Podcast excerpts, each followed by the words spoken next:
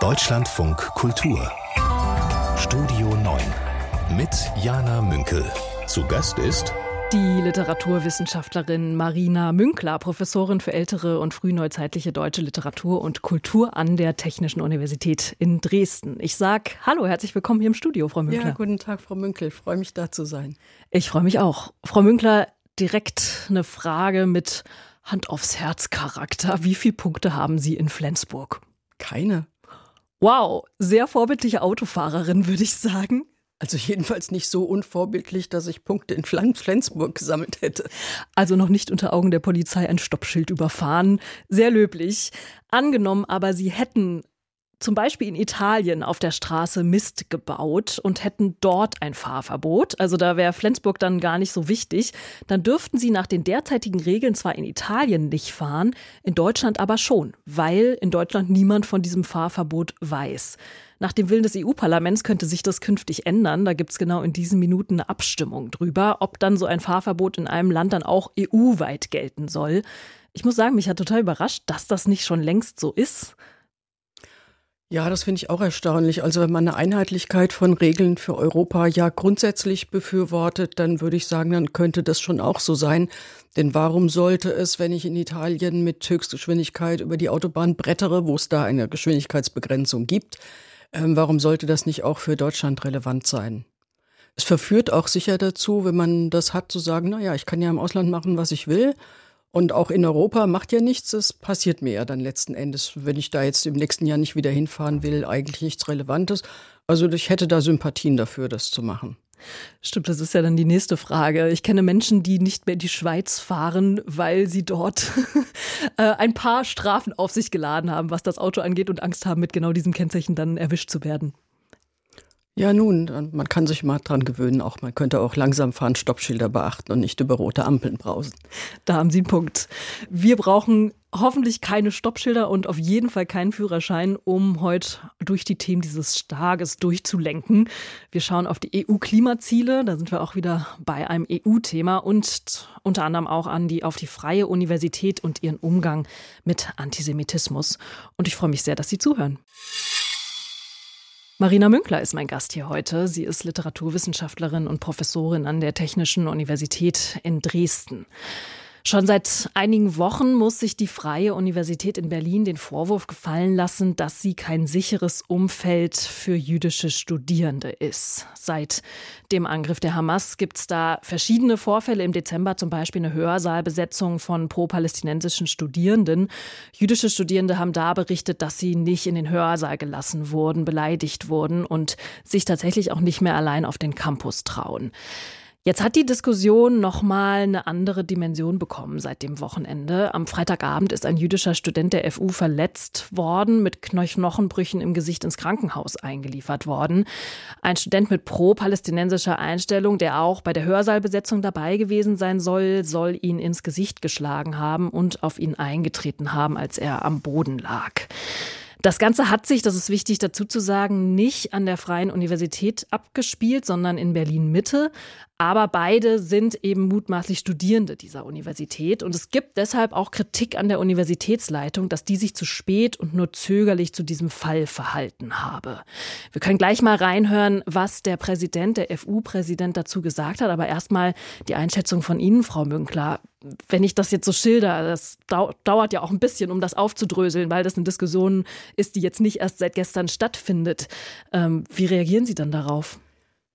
Naja, es ist schon zu beobachten an den Universitäten, vor allen Dingen den Großstadtuniversitäten, aber nicht nur dort, dass es ein äh, Klima gibt an den Universitäten, das eher pro-palästinensisch ist und sehr israelfeindlich. Und das breitet sich aus auf jüdische Studierende in Deutschland an den Universitäten. Und das ist etwas, wogegen die Universitäten ganz sicher vorgehen müssen. Das kann nicht sein, dass Studierende an der Universität sich nicht sicher fühlen können, dass sie beunruhigt sind. Und noch mehr muss sie natürlich einschreiten, wenn es zu Gewalttaten kommt. Das ist keine Frage. Jetzt gibt es ziemliche Kritik an der Universitätsleitung der FU, der Freien Universität in Berlin, dass die sich zu spät geäußert habe, nur zögerlich geäußert habe. Es gab aber am Abend ein Statement, also ein schriftliches Statement, aber auch ein Videostatement vom Freien Universitätspräsidenten Günther Ziegler auf X, ehemals Twitter. Und er hat das hier gesagt. Die Freie Universität ist eine große Gemeinschaft, 40.000 Menschen aus 150 Nationen. Sie hat eine lange Geschichte und Tradition, wo jüdische Dozentinnen und Dozenten, Studierende immer Teil der Geschichte waren. Und natürlich sind sie Teil der Gemeinschaft und sie müssen sich in dieser Gemeinschaft und auf dem Campus sicher fühlen. Wir vertrauen jetzt auf die Ermittlungen der Polizei.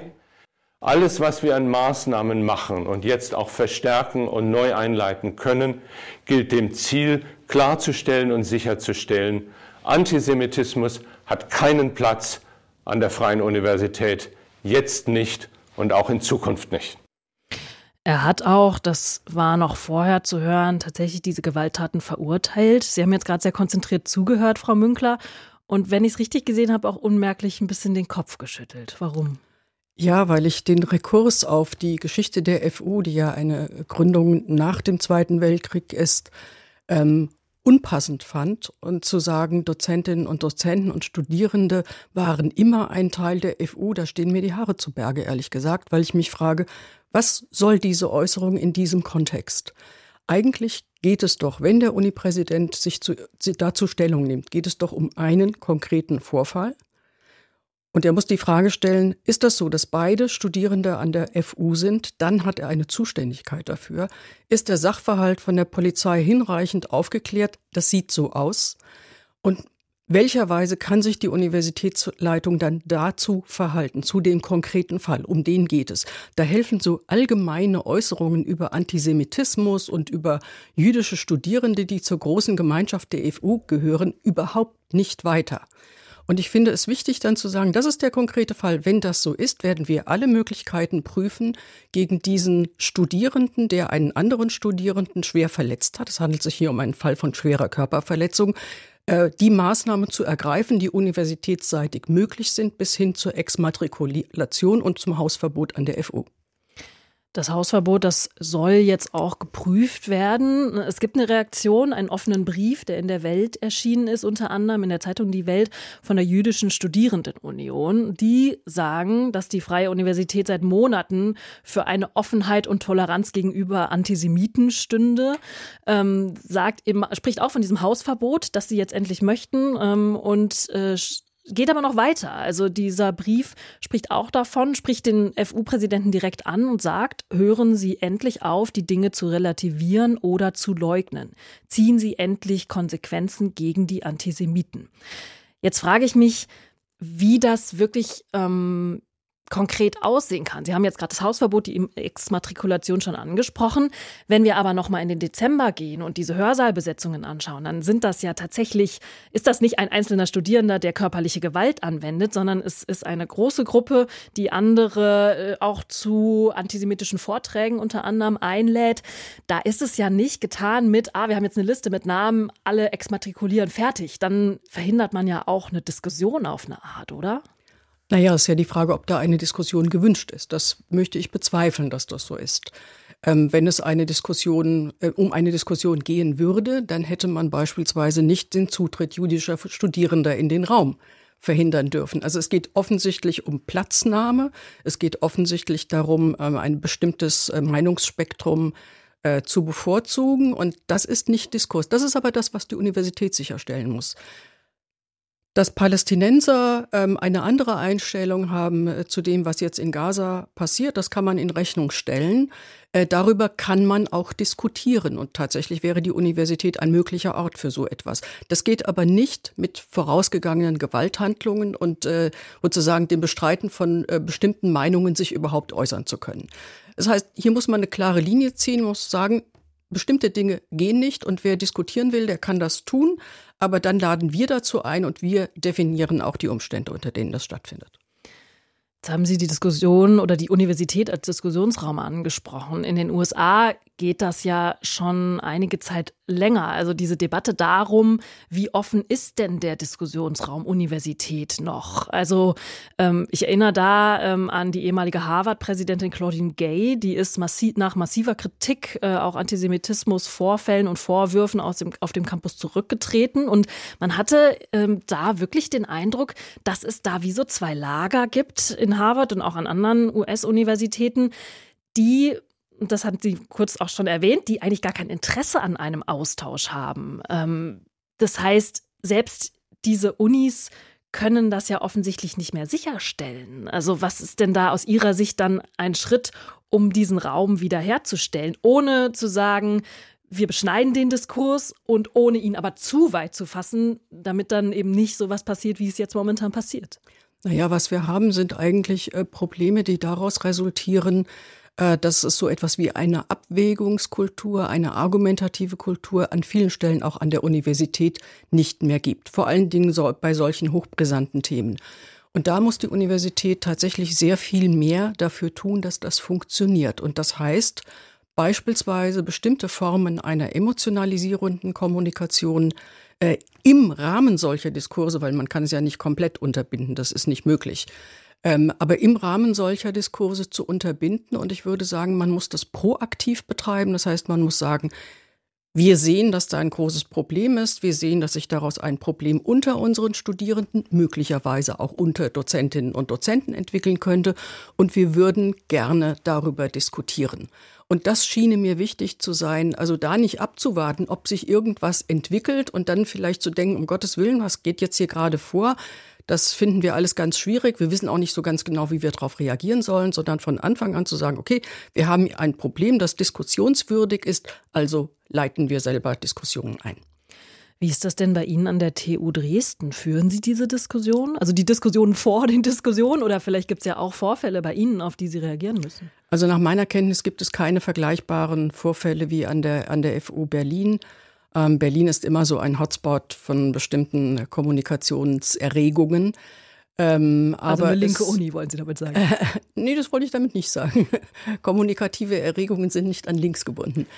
Ähm, es gibt aber auch nichts, wovon ich genauere Kenntnis habe, was sozusagen proaktive Diskussionen äh, anbetrifft. Es gibt eine klare Äußerung der Universitätsleitung äh, dazu, dass sie äh, Antisemitismus nicht tolerieren wird. Ähm, aber ich weiß nichts von irgendwelchen ungesteuerten, ungeregelten Debatten. Wir schauen ja hier immer in der Stunde Radio und in der guten halben Stunde Podcast auf die Themen dieses Tages. Und heute ist Safer Internet Day, also der Tag der Internetsicherheit. Und ich habe zum Beispiel gerade eine Ferienwohnung in Prag gebucht. Ich sollte da dann im Laufe des Buchungsprozesses meinen Personalausweis äh, in die Kamera meines Handys halten, von vorne und hinten. Ich habe das dann erstmal abgebrochen, weil ich dann doch nochmal prüfen wollte, ob ich da nicht auf irgendeiner Datenphishing-Website gelandet bin, äh, weil ich mich eben unsicher gefühlt habe in diesem Internet, das ja doch eine große Weite auch darstellt. Marina Münkler Wissenschaftler, fühlen Sie sich auch manchmal unsicher im Internet? Ja, natürlich. Ich meine, man muss sich genau überlegen, wie man da seine Daten so preisgibt und was man da macht. Und den Prozess hätte ich auch abgebrochen. Also auf keinen Fall hätte ich das gemacht. Das kann man gegenüber einer Agentur machen, unter Umständen. Das habe ich aber tatsächlich bei einer Buchung noch nie erlebt. Auch nicht. Ähm, und das würde ich auch nicht machen. Stand dann irgendwie dabei, waren die tschechischen Reiserichtlinien, aber ich dachte auch so, ah, lieber nicht, lieber noch mal prüfen. Muss ich mal sehen.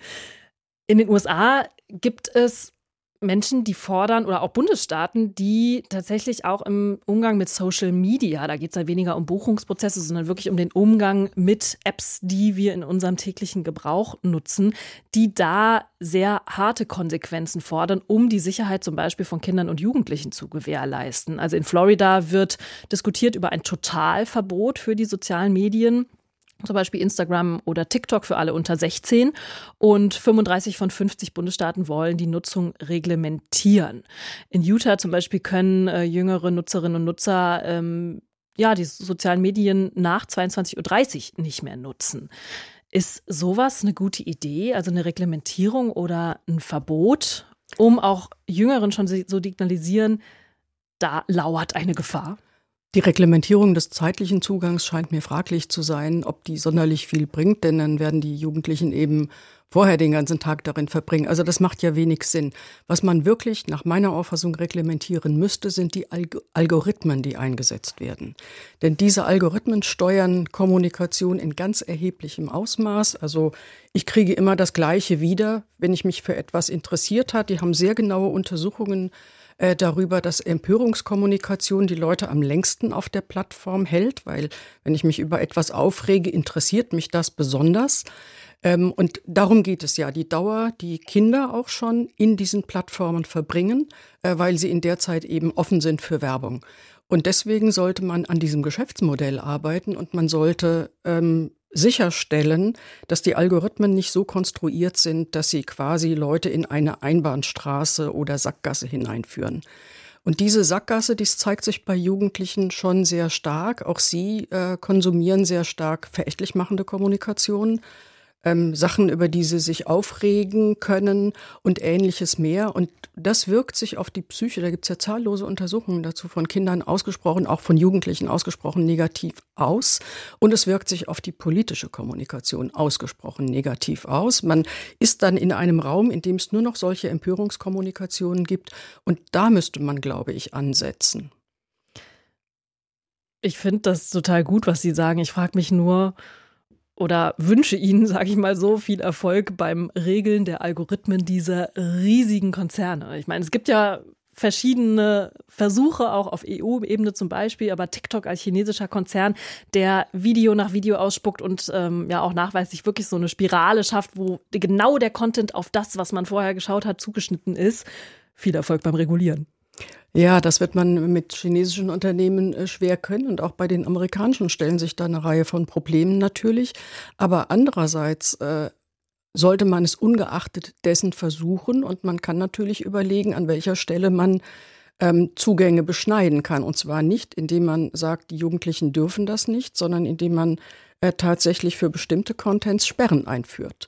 Es gab ja mal diesen Versuch äh, von Frau von der Leyen, als sie noch Bundesfamilienministerin war, das zu tun, ähm, um auf diese Weise die Verbreitung von kinderpornografischen Inhalten zu unterbinden. Da gab es riesengroße ähm, Aufregung und es hat ihr den Beinamen Zensursula eingebracht. Aber ich muss doch sagen, das war ein sinnvoller Versuch. Und es ging eigentlich nur darum, so etwas wie ein Verbotsschild aufscheinen zu lassen und zu sagen, das hier ist etwas Verbotenes, was du gerade machst. Ähm, und das finde ich einen sinnvollen Ansatz. Also da, wo man regulieren kann, sollte man eingreifen. Und man hat natürlich diese Internetunternehmen so groß werden lassen damit, dass man äh, dafür gesorgt hat, dass sie ein kostenloses Produkt anbieten, wo das Produkt in Wirklichkeit der Nutzer ist. Und die Daten der Nutzerin und des Nutzers. Trotzdem sind ja die sozialen Medien in gewissen Teilen zumindest, ich sage das ganz bewusst einschränkend, wirklich auch sozial. Also das ist ja schon ein Platz, wo ich mich auch mit Freundinnen und Freunden austausche, wo ich Followerinnen und Follower habe, wo ich tatsächlich auch, sage ich ganz offen, auf Instagram zum Beispiel beruflichen Content teile, damit sichtbar wird, was ich tue. Also kann man sie jetzt auch nicht einfach wegdenken und vielleicht diesen sozialen Aspekt auch noch ein bisschen stärken. Naja, aber in welcher Weise stärkt man den sozialen Aspekt? Also ich finde ja schon das Wort Follower schwierig. Also ich follow niemandem, ich folge niemandem. Ähm, ich sehe auch keinen Sinn darin, irgendjemandem äh, zu folgen. Ich war früher mal eine Zeit lang auf, auf Twitter unterwegs. Da muss man ja dann Leuten folgen, damit man äh, deren, deren Inhalte zu sehen bekommt.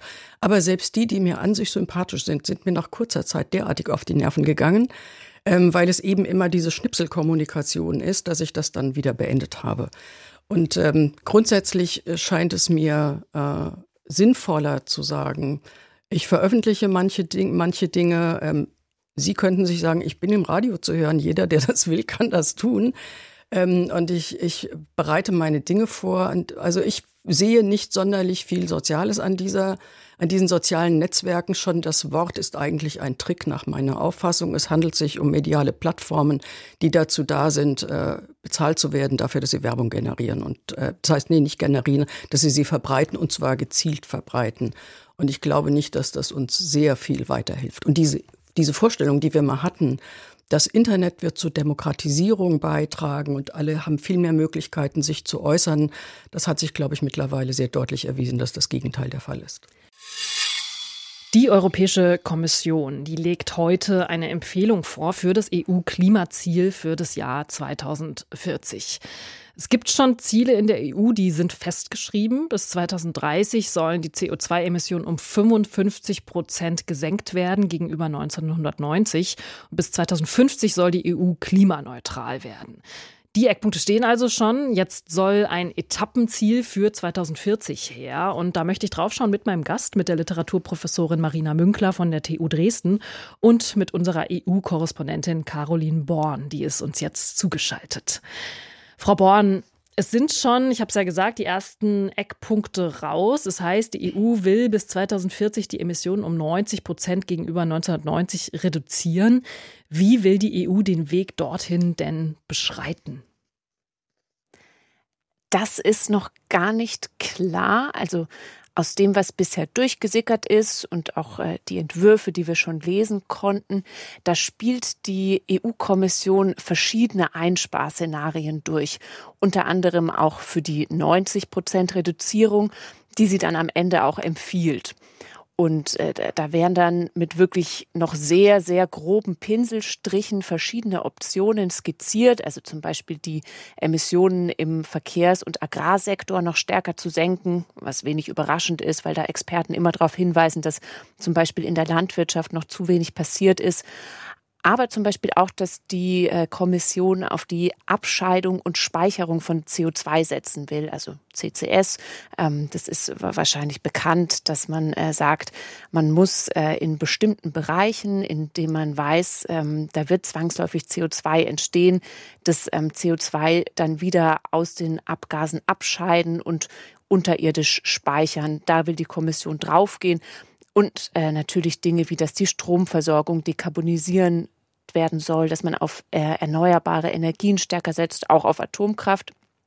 Aber die konkreten Maßnahmen und auch die Kosten dafür, ähm, die stehen da jetzt noch nicht drin. Das klingt trotzdem nach dem, was Sie schildern, was da schon durchgesickert ist, ziemlich ambitioniert. Äh, auch diese 90 Prozent Einsparung im Vergleich zu 1990 bis 2040 äh, wird auch äh, in der Berichterstattung als ambitioniert berichtet. Also der Bund Deutscher Industrie zum Beispiel hat auch schon reagiert und die sagen sogar hochambitioniert. Aber es braucht ja auch hohe Ziele, um sich anzustrengen, um wirklich auch so eine hohe Latte dann erreichen zu wollen. Oder wie sehen Sie das, Marina Münkler? Naja, also das Problem des Begriffs, ich weiß nicht, ob die EU-Kommission den selbst verwendet hat, ambitioniert, ähm, ist natürlich, dass äh, angesichts einer Debatte, in der die Klimakrise, von der die einen reden, von den anderen nicht einfach nur bezweifelt wird, sondern in dem äh, andere Besorgnisse in den Vordergrund getreten sind, in dem ein solches Wort dann eigentlich schwierig ist weil die Frage ist dann natürlich, ähm, was heißt denn ambitioniert? Welche Arten von Ambitionen gelten da? Ist es sinnvoll, äh, so intensive Ambitionen zu entwickeln? Und man muss ja natürlich auch sagen, wenn der Bundesverband der deutschen Industrie sagt, hoch ambitioniert, dann klingt es schon nach ambitiös. Ambitiös ist quasi das Negativwort, das man da verwenden kann. Da kommt also die es scheint mir, durch. dass da so Bewertungskategorien drin stecken, die ein Problem sind. Und das finde ich schwierig. Und dann stecken natürlich offensichtlich ein paar technische Probleme drin, denn die CO2-Abscheidung, die ja ihrerseits lange Zeit sehr umstritten war und es auch nach wie vor ist, die ist ja technisch nach meiner Kenntnis überhaupt nicht gelöst. Also wie will man sagen, bis 2040 erreichen wir sehr viel, indem wir CO2-Abscheidung einsetzen, von der noch niemand weiß, wie gut sie eigentlich funktioniert und wie gut diese Speicherkapazitäten tatsächlich sind. Jetzt ist es. Das ist richtig. Die ist gerade noch sehr teuer und energieintensiv. Ich glaube, es ist nur spannend zu sehen, dass die EU-Kommission sich dafür entschieden hat, diesen Weg zu gehen. Und ähm, ich glaube, äh, bevor wir es jetzt beschreiben mit Adjektiven wie ambitioniert, ist es vielleicht auch wichtig, nochmal zu sagen, dass so eine Zahl wie 90 Prozent, da kann man sich ja eigentlich ganz wenig drunter vorstellen. Das ist ja sehr abstrakt und wie gesagt auch noch nicht ausbuchstabiert durch Maßnahmen. Aber man muss wissen, dass wenn die EU momentan gar nichts weiter beschließen würde an neuen Maßnahmen, dann würde sie trotzdem, sofern die Mitgliedstaaten das, äh, was bisher schon beschlossen wurde, auch wirklich umsetzen, dann würde sie 88 Prozent schon einsparen. Also das finde ich immer wichtig, um diese Zahl 90 Prozent noch ein bisschen einordnen zu können. Immer natürlich mit dem Zusatz, dass es jetzt wirklich auch an den Mitgliedstaaten liegt, das umzusetzen, ähm, was auch nur nicht gesetzt ist, dass sie das am Ende wirklich tun. Ja, das finde ich jetzt eine interessante Information, denn das sind ja dann nur zwei Prozent mehr. Das ist dann in der Tat gar nicht so ambitioniert, um dieses Wort nochmal aufzurufen. Ähm, aber der große Haken steckt natürlich in, wenn die Mitgliedstaaten, und das ist das Grundproblem der EU-Kommission, dass sie ja letzten Endes äh, zwar Vorschläge machen kann, aber dass die Entscheidungen im Ministerrat fallen und dann in den einzelnen Ländern umgesetzt werden müssen. Und da liegt der große Haken. Und ich möchte trotzdem noch mal eine Lanze brechen für dieses Großdenken und das auch ruhig an Zahlen festzumachen, die von denen möglicherweise auch alle wissen, möglicherweise reißen wir diese Latte, aber ohne dieses ambitioniert sein und ein Ziel haben, hätte es ja zum Beispiel die Pariser Klimaziele gar nicht gegeben. Und die sind jetzt ja schon eine Latte, die immer wieder rausgeholt wird und an denen sich wirklich alle messen müssen. Und es steht auf einem anderen Blatt, ob das erreicht wird. Ja, aber man braucht die Latte aus meiner Sicht. Ja, wenn man gar keine Latte hat, dann kann auch niemand unten drunter durchlaufen und äh, es kann auch keiner drüber springen. Also insoweit würde ich Ihnen da zustimmen. Aber andererseits muss man natürlich äh, sehen, dass eine Latte, die permanent gerissen wird, ein eigenes Problem produziert. Nämlich, dass diese Entscheidungen dann, also die Festlegungen, die da getroffen werden, mit der Zeit schon obsolet werden, dadurch, dass sie getroffen werden, weil jeder schon weiß, dass sie keiner einhält. Frau Born, wie ja, Sie. Ich, gerne ich glaube, es ist jetzt auch wichtig, ähm, und ich glaube, da sind auch nicht alle Mitgliedstaaten komplett unambitioniert, ähm, dass man wirklich auch zeigt als EU, dass man diese Ziele erreichen kann. Denn man hat sie sich ja auch aus dem Grund gesetzt, dass andere Staaten das ähm, auch als Vorbildfunktion begreifen können und man ihnen quasi vorlebt, wir können das hinbekommen, wir können erfolgreichen Klimaschutz betreiben und äh, ja, dass man das quasi einhält was man da mal wollte. Dafür könnte, glaube ich, die CO2-Abscheidung, wenn sie denn technisch gelingt, ähm, wirklich ein großer Schritt sein. Denn also wenn die Europäer sich äh, einfach nur so als vorbildlich quasi die moralisch be besseren Menschen, die das dann auch schaffen, äh, der Welt präsentieren, dann glaube ich, ist das nur wenig hilfreich. Aber wenn sie technische Lösungen präsentieren, dann kann das sehr hilfreich sein. Dann sage ich. Ja, ich, also ich glaube, da geht es auch gar nicht zwingend um moralisch, sondern dass man eben zeigt, man kann das mit auch einer erfolgreichen Wirtschaft schaffen, diesen grünen Wandel. Ich glaube, das ist auch ähm, was, worauf man setzt, dass man zeigen will, dass es funktioniert. Aber natürlich, wir haben jetzt vom BDI zum Beispiel dieses hochambitioniert, äh, also was schon noch auf Skepsis hindeutet. Dann sage ich vielen Dank, Caroline Born in Brüssel. Vielen Dank, Marina Münkler, hier bei mir in Berlin im Studio für diese Diskussion. Frau Münkler, Sie haben ein Thema mitgebracht. Da geht es im weitesten Sinne um diesen Ausdruck der Kriegstüchtigkeit von Bundesverteidigungsminister Boris Pistorius. Das hat er ja vor einiger Zeit schon geprägt. Und äh, Sie haben sich heute für die Rubrik Das hat mich überrascht entschieden.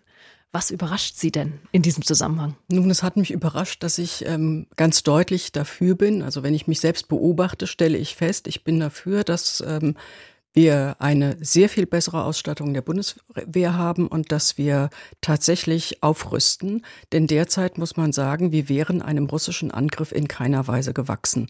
Und das möchte ich nicht erleben, dass wir dem nicht gewachsen sind. Und Kriegstüchtigkeit, das ist ja teilweise sehr missverstanden worden, was Herr Pistorius da gesagt hat.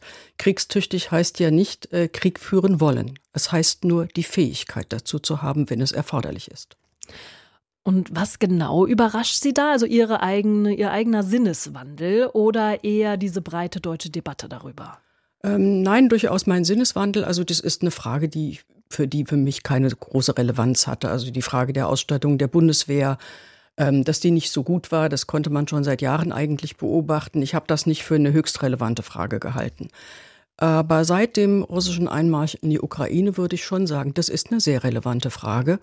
Ähm, und der müssen wir uns stellen. Wir können das nicht ignorieren, denn wir haben es ganz erkennbar äh, mit einem Akteur zu tun, der darauf aus ist, äh, die sozusagen das Gebiet der alten Sowjetunion und ihrer Vasallenstaaten wiederherzustellen. Und das können wir nicht wollen. Ich möchte nicht nur nicht erleben, dass die Bundeswehr nicht angegriffen, Bundesrepublik nicht angegriffen wird, sondern ich möchte auch nicht erleben, dass etwa Polen oder die baltischen Staaten angegriffen werden. Ähm, und schon gar nicht möchte ich erleben, dass wir dann nicht in der Lage sind, entsprechend einzugreifen. Und das heißt, wir müssen aufrüsten. Im Moment haben wir diese Möglichkeiten nicht in hinreichendem Maße. Wenn Sie so zurückdenken an die Zeit, in der Sie solche Worte aus ihrem Mund möglicherweise sogar verurteilt hätten, erschrecken Sie sich dann manchmal auch ein bisschen? Nein, ich erschrecke mich gar nicht. Die Situation war früher einfach nicht so. Und das hat uns natürlich auch, wie soll ich sagen, ähm, sozusagen in einer Sicherheit gewogen, von der ich nicht weiß, wie hoch sie jemals gewesen ist. Aber ähm, mit Putin und seiner Entwicklung äh, zu einem ausgesprochen aggressiven Revisionisten. Ähm, damit habe ich äh, mal, vor vielleicht zehn Jahren sicher noch so nicht gerechnet, obwohl die Russen natürlich schon so einiges gemacht haben. In Tschetschenien, in Georgien, auch schon in der Ukraine. Ähm, aber dass sie so weit gehen würden, das hätte ich nicht erwartet. Nun haben wir aber diese Situation und das heißt, wir müssen uns darauf einstellen. Ist es dann auch, wenn wir so Ihr persönliches Reflektieren über diese Frage so ein bisschen ähm, wenn wir davon mal so rauszoomen und auf so einen gesellschaftlichen Diskurs schauen, ist es dann umso wichtiger, auch in diesen Zeiten sehr klar zu sagen, ich habe mich geirrt, weil ich finde dieses, ich habe mich geirrt, ähm, kann was total Konstruktives haben. Es kann aber auch manchmal dazu führen, dass man so in der Vergangenheit verharrt und immer so zurückguckt und sagt, ah, hätte ich doch damals mal. Äh, das verhindert aus meiner Sicht dann manchmal so diesen Blick nach vorne. Ja, ich würde auch sagen, äh, hat man sich geirrt beispielsweise äh, mit dem Versuch, äh, Russland einzubinden in verschiedene internationale Formate. Hat man sich geirrt äh, mit der Abrüstung ganz grundsätzlich? Das würde ich nicht sagen. Die Situation hat sich geändert. Mag sein, dass Putin lange Zeit getäuscht hat über seine Absichten. Äh, darüber jetzt ewig zu reflektieren, macht keinen Sinn. Wir haben jetzt eine Situation, in der ich, von der ich glaube, dass wir agieren müssen. Und das, was ich da jetzt gelesen habe, also da haben sich unterschiedliche Experten dazu geäußert, ähm, hinsichtlich der Ausstattung der Bundeswehr. Das finde ich besorgniserregend und ich glaube, das müssen wir ändern. Es gibt eine neue Studie von der Bertelsmann Stiftung. Da geht es ums Thema Vertrauen, zum Beispiel in die Demokratie. Und es gibt eine gute Nachricht. Das Vertrauen in die Demokratie ist unter jungen Deutschen vergleichsweise ausgeprägt, zumindest wenn man es mit den anderen EU-Ländern vergleicht. 59 Prozent der befragten 18- bis 30-jährigen äh, Menschen vertrauen in die Demokratie. Und äh, von neun anderen europäischen Ländern war der Durchschnitt da nur 50 Prozent. Also ist Deutschland da ein bisschen besser dastehend. Es gibt aber auch eine nicht so schöne Nachricht. Ziemlich viele von diesen Befragten misstrauen ganz konkret der Regierung und dem Parlament, so wie es jetzt ist. Das Misstrauen gegenüber der handelnden Politik ist also groß. Mehr als jeder zweite junge Erwachsene aus Deutschland, also 52 Prozent, haben angegeben, der Regierung nicht zu vertrauen. 45 Prozent misstrauen dem Parlament. Marina Münkler, wo würden Sie sich denn da einordnen, wenn wir mal beim zweiten Teil bleiben? Also wenn Sie sagen Regierung und Parlament, ist da Ihr Vertrauen eher groß oder vielleicht auch ein bisschen gesunken? Wir waren ja gerade beim sich irren. Also mein Vertrauen in äh, die Regierung ist äh, begrenzt, vor allen Dingen die Handlungsfähigkeit der Regierung. Vertrauen in das Parlament als eine Institution ist sehr groß. Ähm, und mein Zutrauen dazu, dass äh, demokratische Institutionen grundsätzlich in der Lage sind, Probleme anzugehen und zu lösen, ist auch sehr groß. Aber mir scheinen die Probleme eher in den Fragen zu liegen. Was heißt denn äh, Vertrauen in die Demokratie? Heißt das, ich vertraue darauf, dass die Demokratie die Probleme lösen kann, die anstehen? Oder heißt das, ich vertraue darauf, dass die Demokratie so stabil ist, dass sie erhalten bleiben wird? Das ist doch, das hat doch eine hohe Bandbreite in dieser Frage Vertrauen in die Demokratie. Deswegen finde ich die Fragen eigentlich problematisch gestellt. Ähm, und Vertrauen in die Regierung liegt ja auf einer ganz anderen Ebene. Ähm, habe ich kein Vertrauen in das, was diese Regierung will? Also ist das etwas, was mich mit Misstrauen erfüllt? Habe also ich kein Vertrauen wählen, in die Funktionsfähigkeit dieser Regierung, weil die Konflikte zwischen den unterschiedlichen Regierungsparteien so groß zu sein können? Also worauf zielt die Frage eigentlich? Das finde ich, ich habe mir das, ähm, diese Studie vorher mal angeguckt. Ich finde das ziemlich schwierig. Ich finde auch, dass diese repräsentativ ausgewählten 2248 Teilnehmenden, von denen nur 500 zehn oder so rum äh, Jugendliche sind. Ich, das finde ich eine relativ kleine Auswahl. Ich kann das nicht letztlich beurteilen, was das heißt, aber ich finde es fragwürdig, so weitreichende ähm, Antworten und vor allen Dingen so weitreichende Konsequenzen daraus zu ziehen und dann zu sagen, ähm, nur für mich würde das nach nur 59 Prozent haben Vertrauen in die Demokratie klingen. Ich habe mir auch die Fragen hier äh, gerade noch mal reinreichen lassen. Äh, unsere Redakteurin Jenny Gensmer hat noch mal ganz genau reingeschaut und uns wirklich die Formulierungen noch mal gegeben. Also die Fragen wurden wie folgt gestellt und das finde ich auch total wichtig in solchen Studien, ne, weil die Bertelsmann Stiftung wird ja oft sehr groß mit großen Schlagzeilen zitiert, wirklich noch mal zu gucken, was wurde denn genau gefragt? Und es wurde gefragt: Geben Sie bitte an, ob Sie den folgenden Entitäten, also zum Beispiel Demokratie, Regierung, Parlament, ähm, ihr Vertrauen entgegenbringen. Also da war dann zum Beispiel die Frage, äh, ja, äh, bringen Sie der Demokratie Vertrauen entgegen? Und dann konnte man antworten mit Ja, der Einrichtung vertraue ich oder Nein, der Einrichtung vertraue ich nicht oder weiß nicht. Ich finde ja auch interessant, dass man da gar nicht mehr differenzieren konnte. Ähm, es gibt ja Umfragen, wo man dann auch so doch von eins bis zehn so ein bisschen gucken kann und differenzieren kann. Vielleicht ist es aber auch, wenn ich es nochmal von der anderen Seite betrachte, gar nicht so verkehrt, auch das einfach so festzulegen, weil man dann einfach was hat, ähm, auf dessen Basis man weiter diskutieren kann und zum Beispiel sagen kann, auch als Bertelsmann Stiftung, gut, wir haben jetzt diese Studie, wir machen mal eine Veranstaltung und gucken mal, wie wir das weiterentwickeln können. Ja, das ist eine Möglichkeit, das zu sehen, aber ich würde eher sagen, dass eine äh, Verbreiterung der Antwortmöglichkeiten ist natürlich Statistik statistisch gesehen uneindeutiger macht, die Antworten. Ne? Aber entweder zu sagen, ja, ich vertraue oder nein, ich vertraue nicht und als dritte Option nur, ich weiß nicht anzugeben, das finde ich schon ein sehr, sehr schmales Auskunftspotenzial, das da drin steckt. Also von daher hm, habe ich große Probleme mit diesen Fragen. Dann sage ich an dieser Stelle vielen Dank, Marina Münkler, für Ihren Besuch für Ihr Vertrauen, das Sie uns entgegenbringen, indem Sie immer wieder vorbeikommen und mit uns auf die Themen dieses Tages schauen. Ich danke Ihnen aber auch ganz herzlich, dass Sie zugehört haben, liebe Hörerinnen und Hörer, dass Sie mit dabei waren.